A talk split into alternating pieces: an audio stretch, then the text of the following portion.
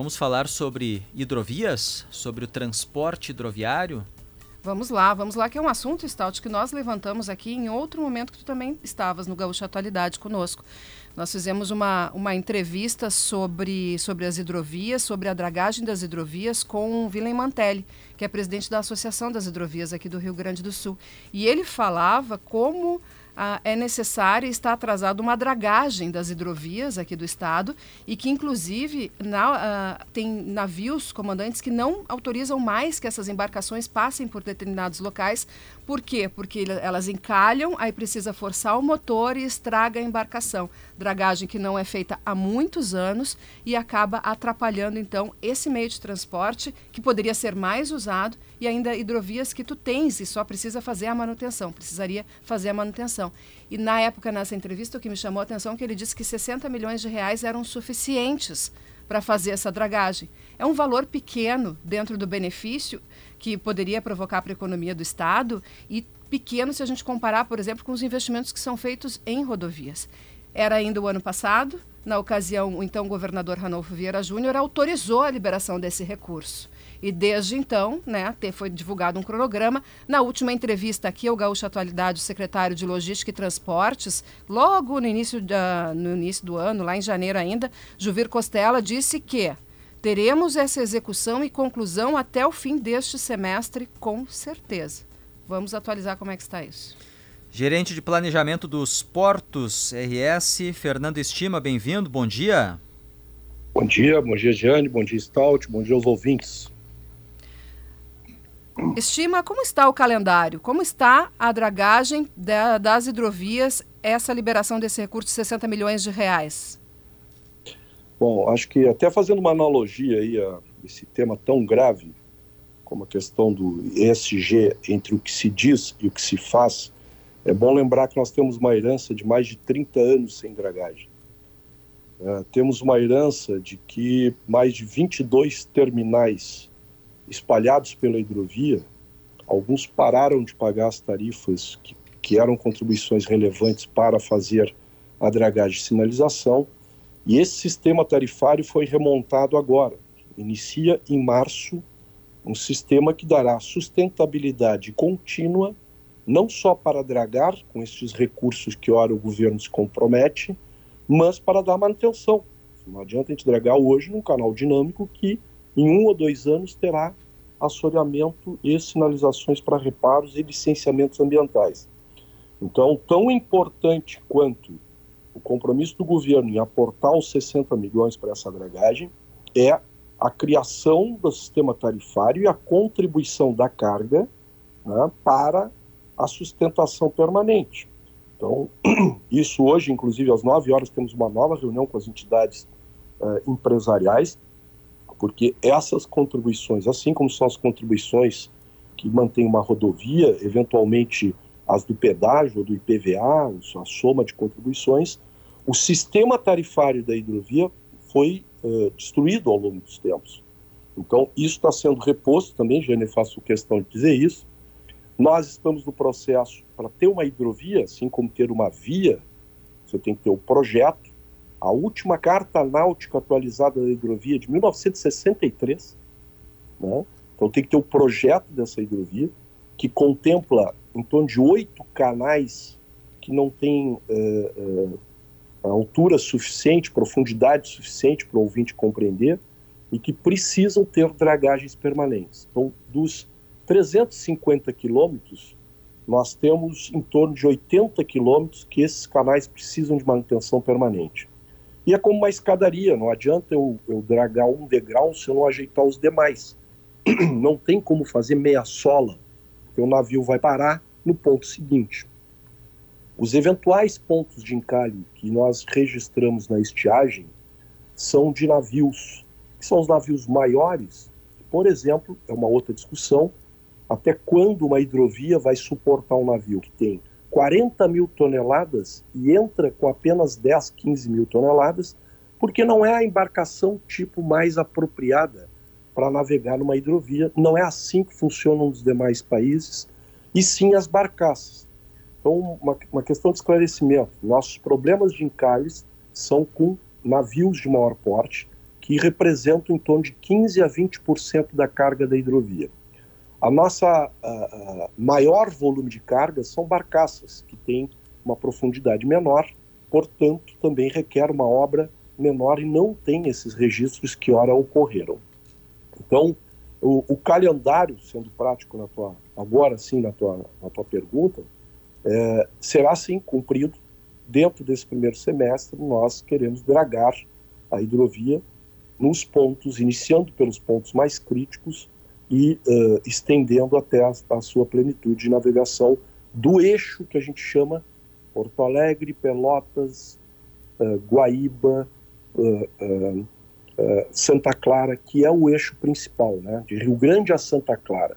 Nós temos trechos que não tem carga, não tem terminal, e tem outras atividades, tem atividades esportivas, tem travessias de passageiros, tem mineração, porque há várias hidrovias, né? A gente diz que é, tem a hidrovia da carga, mas tem a hidrovia dos passageiros. São 51 travessias de passageiros e de embarcações que levam carros né, ao, ao, longo das nossas hidrovias. Nós temos que separar o que, que é hidro e o que, que é hidrovia, né? onde é que nós realmente temos carga e navios. Mas o cronograma tem uma ordem. Nós refizemos um projeto, o um estudo, temos as batimetrias, que são as sondagens que vão dizer aonde nós temos que dragar e quanto temos que dragar, que é o que está em curso agora. Paralelo a isso, estão, ah, estamos fazendo os licenciamentos ambientais, porque cada um desses oito canais tem que ter licença ambiental apropriada, qual nós somos totalmente a favor onde é que nós vamos tirar o material, quanto nós vamos tirar o material e aonde vamos descartar esse material. E isso ocorre dentro desse uh, mês de abril e maio. A partir daí, a estrutura do TR de, de licitação já está correndo paralelo e a pretensão é que a gente tenha o vencedor da, da dragagem em maio ou junho para que a gente possa iniciar a dragagem uh, dentro desse período. Então, mas mais importante, dois meses para cá ou para lá, é chegar antes da próxima estiagem com a dragagem feita. Ou seja, até é o próximo verão. Esse é, é o objetivo? É o, esse é o objetivo, é não enfrentar mais a estiagem. E principalmente ter capacidade permanente de dragar. Senão nós vamos fazer uma dragagem hoje, daqui a dois anos nós estaremos dando a mesma entrevista aqui.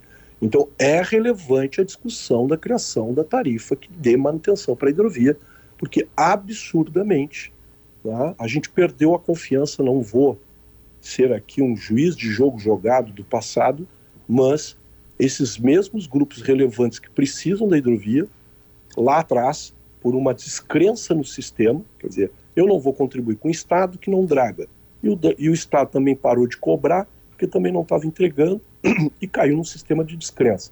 Nós fizemos agora, durante um ano, foi uma longa discussão para conseguir remontar o sistema tarifário que entra, que é uma obrigação, nós já tínhamos apontamentos da Agência Nacional de Transportes Aquaviários, que é a ANTAC, e que, junto com o Ministério, regulam todo o sistema tarifário que sustente né, a manutenção da hidrovia. Então, acho que está bem montado, as boas pressões de todos para que isso efetivamente ocorra uh, estão em curso. E também tem aí a pauta agora que uh, relevante que parece que o Ministério se comprometeu com a hidrovia binacional. Que nós estamos falando da conexão da Lagoa dos Patos, através do canal São Gonçalo, que passa por Pelotas, a Lagoa Mirim, que é binacional, que atende o interesse do Uruguai, o interesse do Brasil. Estima em relação aos recursos federais, tem andaram acontecendo alguns questionamentos sobre a cisão do Ministério de Infraestrutura é, que foi dividido né, em Ministério dos Transportes, que ficou com orçamento para colocar em hidrovias, e o Ministério de Portos e Aeroportos é que seria o responsável por essa política setorial. Como é que vai ficar o andamento da liberação desses recursos e o plano para estímulo às hidrovias no país? Nós estamos nesse aguardo, ótima observação. Não, não, acreditamos que no ano, de, no ano 1 um de um novo governo, que ainda lida com o orçamento do governo anterior, que já era escasso, que já era devedor aqui para complementar a BR-116, a terminal lote 4 da 392, eh, era, era na época o mesmo ministério, que agora a gente consiga descobrir um superfundo que consiga atender todas as questões. Acho que ainda terá uma distância entre as pretensões, os anúncios, os compromissos políticos inclusive esse binacional que foi anunciado antes de ontem, né, que o governo vai ter que cumprir, questão de ponte com, com, com o Uruguai, questão do aeroporto de, de Rivera e a questão da hidrovia. Estamos na expectativa, essa é uma, uma obra federal, que depois poderá, uma vez feita, incluir num convênio ao interesse que o Porto tem. O Porto tem muito interesse em que a hidrovia binacional efetivamente encontre a carga, encontre as suas conexões. Uh, um pouco me assusta porque, na prática, uh, uh, colocar a dragagem na frente da estruturação dos terminais é um desafio. Nós precisamos ter a garantia de cargas e ainda tem cenários bem desafiadores para a gente conseguir, a nível binacional, ter os hubs de carga, né? Por onde entrará no Uruguai as cargas, quais são os portos que serão contemplados na, ao longo da hidrovia, como Pelotas, Jaguarão, uh, Chuí, para que a, agregue carga que chegue ao Rio Grande do Sul. Existe um estudo preliminar que colocaria em torno de 5, 5 milhões de toneladas, uh, e aí vem as expectativas diferentes de cada país. 5 milhões de toneladas para o Uruguai é um volume bastante expressivo. 5 milhões de toneladas para o Rio Grande do Sul já não tem a mesma expectativa. Para o porto é relevante, representa 10% do volume de carga. Ter um cliente hoje para o porto de Rio Grande que agregue mais 10% do volume de carga é bastante expressivo. A nossa hidrovia, mesmo com essas preca ah, precariedades de investimento, que contempla a hidrovia em direção a, a Porto Alegre, Santa Clara, ao Porto de Rio Grande, ela movimenta em torno de 9 milhões de toneladas. Então, esses são números aí para que também o ouvinte, o ouvinte uh, uh, verifique. O que é muito bom da hidrovia é o fato da descarbonização, da despoluição. Imagina que um terminal em Pelotas que leva madeira até Guaíba tira da rodovia 120 carretas bitrem. Então, olha que maravilha é ter a natureza colaborando com o transporte e é isso que a gente tem que apostar um pouco mais no momento que se discute tanto energias renováveis, transporte com menos poluição, e a hidrovia tem muito a colaborar com isso. Sobre a hidrovia Uruguai e Brasil, é, conhecendo conhecendo o cenário, os desafios, o senhor falou inclusive da necessidade de ter os hubs lá para os portos onde vão chegar as mercadorias do Uruguai, que depois vão até o porto de Rio Grande, ou até Pelotas, mas principalmente até o porto de Rio Grande. Isso aí é para, se tudo der certo, é, é questão de anos é para ficar pronto? É algo muito rápido ou não? Eu, uma vez, nós acreditamos aí pelos compromissos que afinam, né? não é possível que com tanta promessa não saia do papel. O governo federal está se comprometendo em achar os recursos necessários nós temos maior interesse que essa, essa obra se concretize. Vamos lá, otimista.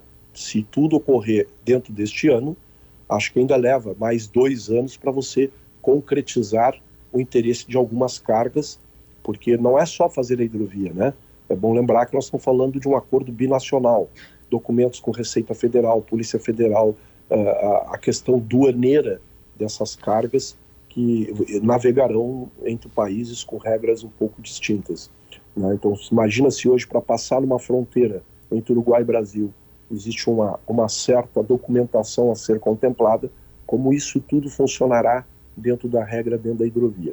Tem alguns desafios. O importante é que eh, esperamos que saia do papel as promessas e transformemos isso em efetivo recurso e obra. O Porto, inclusive, já se colocou à disposição, inclusive para colaborar eventual, eventualmente com algumas contrapartidas, inclusive de recursos. Porque, repito, interessa muito ao Porto de Rio Grande, que é um porto marítimo, ser o hub do Cone Sul. E para isso tem que trazer carga do Uruguai, que já traz hoje. Né? Tem os produtos florestais, nós temos como oferecer para eles fertilizantes. Então há uma sinergia de carga uh, que pode realmente concretizar. Tem pro, uh, projetos de florestais para transportar as madeiras né, e, e outros produtos aí que são, são os, todos os agrícolas, arroz, soja.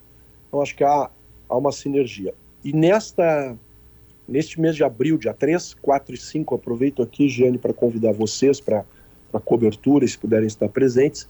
Nós estamos fazendo um, um, seminário durante a Festa do Mar em Rio Grande, no, na, na cidade de Rio Grande, na Câmara do Comércio, um seminário sobre Blue Economy, né, que é a economia do mar né, onde o embaixador Guilherme Valles, a qual eu destaco talvez o maior líder desse projeto binacional, que é o, o embaixador uruguai no Brasil, tá, estará presente, acompanhado no painel do presidente da ANTAC, que é o órgão regulador que terá que fazer as regras uh, fun para funcionar isso, e também do comandante-geral da Marinha Brasileira, o almirante Olsen, que estarão presentes em Rio Grande debatendo a hidrovia, além dos painéis de energia eólica, questões portuárias, questões da pesca, questão da mineração, enfim, algo que o Estado trata muito pouco, né? que é a economia do mar. Né? Imaginem que países como a Noruega, 70% da economia vem das águas. Né? E Sim. a gente tem desafios aí no nosso território seco, mas nós temos muitas oportunidades na nossa costa molhada. De aproveitar a entrevista, uh, o gerente de planejamento da Portos RS, Fernando Estima, que está falando conosco, também participa de outras negociações para investimentos importantes no Estado, inclusive o da termoelétrica, da, da, do Grupo Cobra, em Rio Grande, um investimento de 6 bilhões de reais previsto, mas está demorando tanto que daqui a pouco essa cifra vai aumentar, né, estima.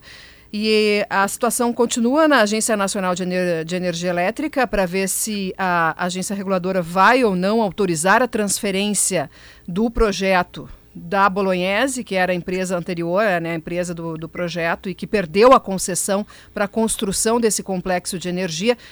Uh, vai, a ANEL já, já sinalizou se vai ou não transferir esse projeto para o Grupo Cobre, o grupo espanhol que quer tirá-lo do papel? Nós estamos acompanhando, você também aí, nos últimos dias, o, os esforços contínuos do grupo do empreendedor, que venhamos e convenhamos, uh, investir no nosso país é desafiador, não só no nosso país, em outros países, mas tem que ter um pouco de resiliência. Então a gente agradece muito ao grupo envolvido, que é o Grupo Cobra, que inclusive faz inúmeros projetos no Rio Grande do Sul, entre eles construiu 1.100 quilômetros de linhas uh, uh, de transmissão que hoje possibilitam os projetos de energia eólica onshore a decolarem. Este grupo aguarda na, da ANEL uh, e da, do posicionamento da, do Ministério de Minas e Energia, que ora está terminando de compor os nomes das diretorias para que realmente a gente concretize aquilo que terminamos no governo anterior, que era uma visão clara de que é possível recuperar o projeto se tecnicamente houver boa vontade. Uma visão clara de que este projeto contempla para o Rio Grande do Sul um volume de, de independência energética através da termoelétrica e da chegada do gás, que também possibilita essa transição entre uh, uh, chegarmos nas renováveis a chegada do gás, que hoje somos dependentes do gás bol que vem da Bolívia através do Mato Grosso. Uma notícia positiva, eh, então, neste caso da termoelétrica, acreditamos que em abril deverá sair finalmente a reunião. Estamos pré-agendados, o governador, inclusive, comprometido em liderar essa próxima missão de buscar a, a definitiva resposta. Vamos entrar no análise de transferência. O grupo está com todas as respostas prontas na mesa, compartilhadas com o ANEL, para então uh, buscar um, uma finalização. Mas para a uh, ANEL dizer que vai analisar, não ainda análise, a decisão se vai autorizar não... a transferência ou não. Perfeito, que é o primeiro passo. É o, que, o que se perdeu na época lá foi a, a, a, o projeto anterior não conseguiu e trocou várias vezes os seus interlocutores investidores, e este investidor tem essa capacidade que a ANEL uh, conhece. Então, a nossa expectativa continua a mesma, que se concretize. Bom, o prazo agora, eu acho que em abril a gente vai ter uma, uma, uma posição concreta do análise da, de transferência. Como nós confiamos no que já nos foi apresentado tecnicamente, e tem um acompanhamento, inclusive, da, da Procuradoria-Geral do Estado, o doutor Eduardo Cunha tem sido um líder importante para ver as questões legais, né? e, e, e há ambiente para a gente conseguir superar isso.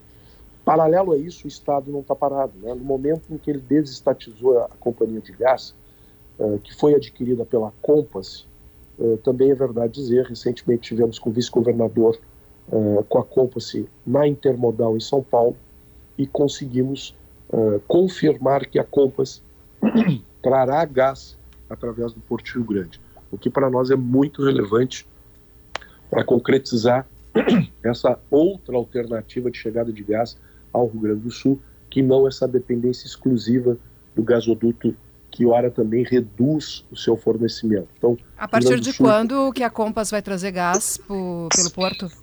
A ideia é no segundo semestre a gente já ter operações, porque ela quer se conectar a alternativas mais competitivas. E a chegada do gás é, de mercados internacionais em que o câmbio ora conduz para um, a costa africana, ora para o Golfo do México, é, nos dá alternativa de não depender de uma única uh, questão, como estamos hoje uh, presos a essa questão. Nem mesmo da outra alternativa que também foi pré-anunciada como uma possibilidade de investimento, que é o gás que viria da Argentina, também por gasoduto, que ainda carece de um investimento quase de 2 bilhões de dólares para construir esse gasoduto. Então, fortalece o fato de que o gás chegará pelo Porto Rio Grande e a gente pode trazê-lo pela hidrovia até Porto Alegre e as outras cidades, pelo gasoduto que subiria por esta área, e esses são os projetos que eles estão desenvolvendo, e pelos caminhões, como hoje já é feito quando Sim. a gente passa com esses caminhões de gás que a gente enxerga na estrada. Então, a Compass está fazendo um projeto com o Porto para efetivamente desembarcar gás no Rio Grande do Sul ainda esse ano. Gerente de Planejamento dos Portos RS, Fernando Estima, muito obrigado pela atenção, bom dia.